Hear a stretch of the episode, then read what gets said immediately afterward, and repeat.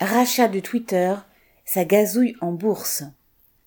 Elon Musk est en passe de racheter pour la modique somme de 41 milliards d'euros l'ensemble des actions du réseau social Twitter, gazouillé entre guillemets en français.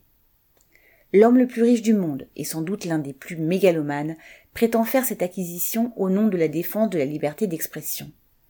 Mais Elon Musk, propriétaire de Tesla et de SpaceX, est d'abord un capitaliste.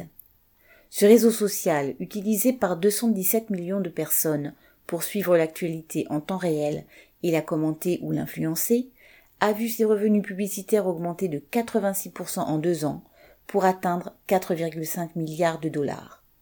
Et si l'entreprise était encore récemment dans le rouge, c'était uniquement pour financer une action en justice. Musk, par les profits alléchés, a donc mis sur la table de quoi convaincre les actuels propriétaires de vendre. Pour attirer sur Twitter de nouveaux utilisateurs et développer, selon les termes de Musk, son potentiel extraordinaire, il promet d'en faire, ouvrez les guillemets, la plateforme mondiale de la liberté d'expression, fermez les guillemets, en supprimant les règles d'utilisation et de modération des messages.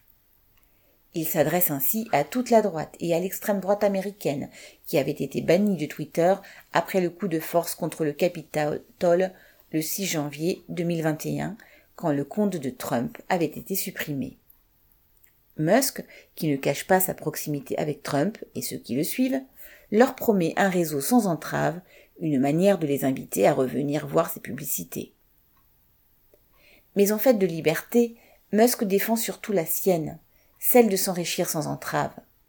Il a ainsi fait taire 400 ouvriers de son usine californienne qui militaient pour la création d'une section syndicale en les licenciant en 2017. En 2018, sont apparues dans la presse les menaces qu'il a proférées à l'encontre de ceux qui s'engageraient dans une activité syndicale de leur reprendre leur stock option. Musk, suivi par 83 millions d'abonnés, utilise les réseaux sociaux aussi bien pour influencer les cours de la bourse que pour se fabriquer des louanges d'hommes d'avant-garde, même après avoir licencié 4000 salariés en 2018.